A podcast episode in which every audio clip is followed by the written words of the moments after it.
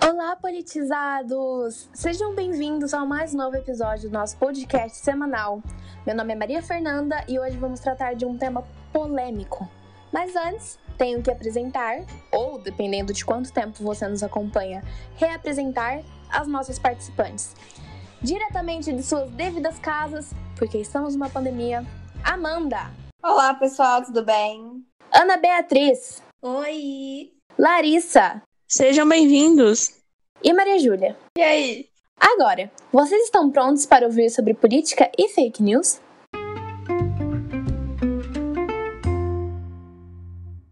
Vocês conhecem as fake news, certo? Se não, vou deixá-los informados. O termo é atualmente usado para se referir a um fenômeno causado pela desinformação que consiste basicamente em espalhar notícias falsas com o propósito de manipular ideias. Exatamente, elas são transmitidas por jornais, rádios, aparelhos televisivos, mídias sociais e etc. A maior parte delas são espalhadas pelo Twitter e pelo Facebook, onde a maioria das pessoas passa grande parte do seu tempo consumindo conteúdos. O termo fake news ficou conhecido em 2016, quando perceberam que eram utilizadas notícias falsas para difamar o oponente nas eleições dos Estados Unidos. Só que se vocês forem parar e pensar, tem muitos outros exemplares que foram a principal causa de vários desastres e reviravoltas. Podemos citar como primeiro exemplo a Segunda Guerra Mundial, quando o ministro de propaganda do ditador Adolf Hitler propalou o nazismo usando como principal recurso notícias falsas, levando a população alemã a acreditar que aquele modelo político era a melhor opção no momento. É triste que a primeira coisa que vem à cabeça das pessoas quando é citada notícia falsa seja política e alguma das últimas eleições que aconteceram em grandes países, como Estados Unidos e no Brasil. Mas de que forma isso pode nos prejudicar e afetar nosso país? Nós vamos te responder.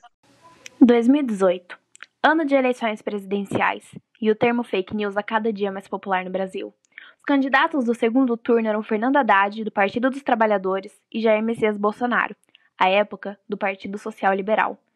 Ambos, além de concorrentes ao cargo, mantinham e expunham suas ideologias opostas sempre que necessário. Em agosto desse mesmo ano, por exemplo, foi liberada uma pesquisa feita pelo Datafolha que mostrava as intenções de voto de mais ou menos 8 mil pessoas, na qual Lula, com seu vice-presidente Fernando Haddad, dominava. Mais tarde, o vencedor foi Jair Bolsonaro, que ganhou com 55% dos votos, os quais muitos acreditam que tenham sido conquistados através de manipulações já conhecidas, as fake news. Não era difícil entrar nas redes sociais, em grupos do WhatsApp e dar de cara com notícias sobre os candidatos, algumas delas marcadas por títulos absurdos, como por exemplo, o Kit Gay. Essa notícia propagava que Haddad havia distribuído, enquanto ministro da Educação, material pornográfico para escolas públicas, ensinando as crianças a terem relações sexuais. Acontece que, por mais que tenha sido uma notícia extremamente difundida, compartilhada inclusive pelo candidato adversário, ela já havia sido desmentida com dados concretos. Lembro que até a gente chegou a acreditar por um momento. Exato, e com isso todos os eleitores ficaram confusos. Desde a grande polarização entre os grupos, o Brasil entrou em um contexto político extremamente crítico, né?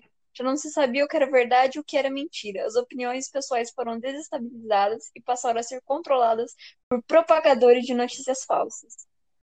Então, visando entender este contexto, um estudo da organização Avaz apontou que 98,21% dos eleitores de Bolsonaro foram expostos a notícias falsas durante as eleições, e que 89,77% desses eleitores acreditaram que eram fatos verdadeiros, mostrando que passamos a ser totalmente desinformados e impedidos de formularmos nossas próprias opiniões sobre um assunto tão importante e que necessita da nossa participação. É a escolha do nosso representante, o, o que, portanto, afeta diretamente a democracia do país. Ai, a nossa democracia! Tão preciosa, foi duramente conquistada em 1985, após 21 anos de ditadura militar, permitindo que os cidadãos elegessem seus líderes e expressassem, sem medo, suas opiniões sobre o governo. Infelizmente, muitos fatores afetam a estabilidade desse sistema ainda nos dias atuais, e um deles é a fake news. Eles usam histórias fraudulosas, do jeito que querem, bem entendem, para atraírem pessoas e conquistarem suas vitórias.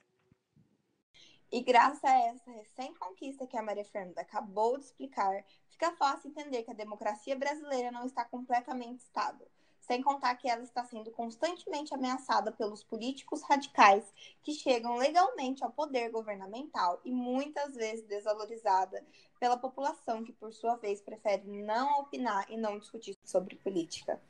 E para fechar esse ciclo, as fake news apenas contribuem para o retrocesso dessa conquista tão importante, já que são poderosas e influenciadoras, como evidenciou a pesquisa feita pela organização Avaz. É para ficar triste mesmo. Não há respeito entre eleitor e candidato.